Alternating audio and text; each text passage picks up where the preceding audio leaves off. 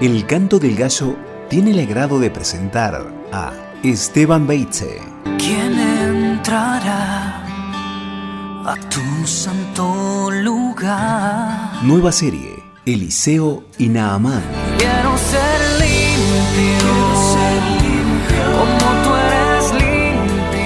El encuentro entre dos hombres, dos naciones, dos religiones, dos etnias, dos historias y dos realidades. El profeta y el general.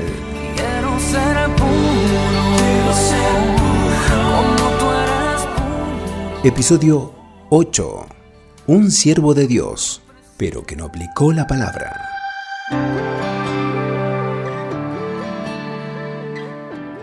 Un siervo de Dios, pero que no aplicó la palabra.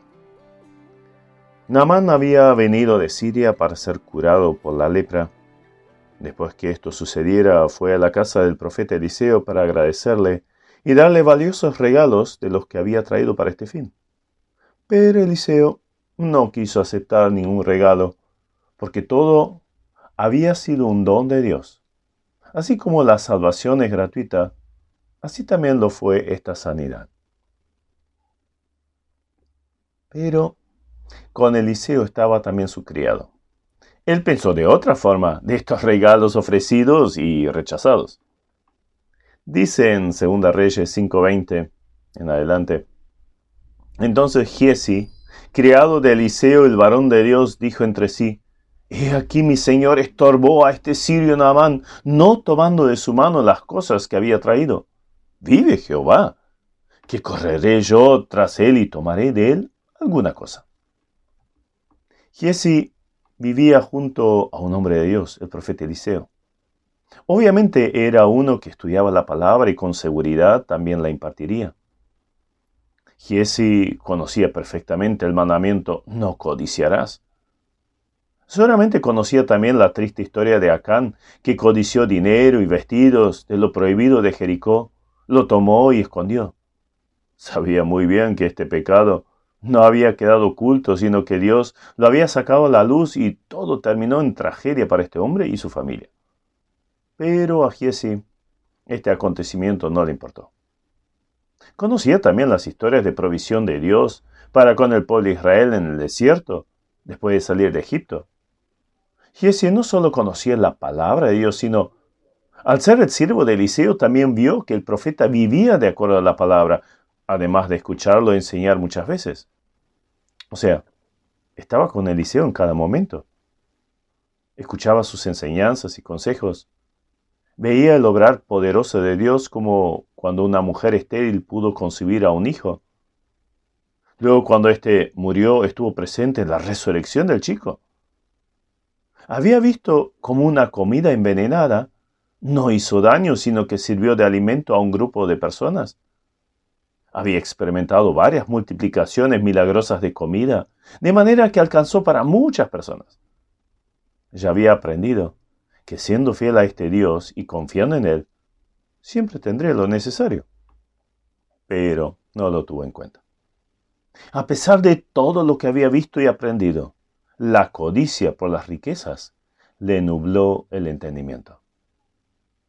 El dejar de estudiar la palabra de Dios o no tenerla en cuenta en la vida, es uno de los primeros síntomas en el camino hacia una caída. Si quieres llevar una vida de victoria, es imprescindible el uso de la espada del Espíritu, que es la palabra de Dios. El salmista decía las conocidas palabras, ¿con qué limpiará el joven su camino? Con guardar tu palabra. En mi corazón he guardado tus dichos, para no pecar contra ti.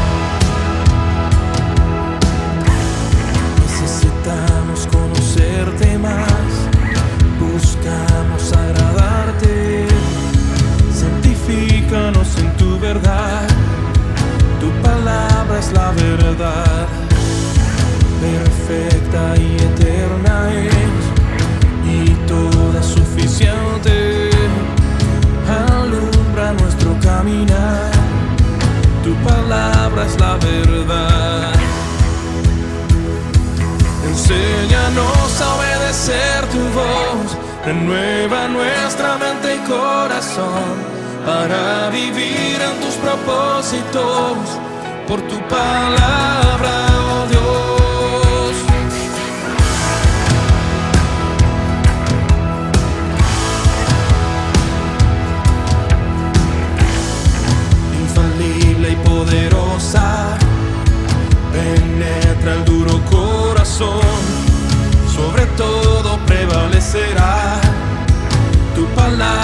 la verdad.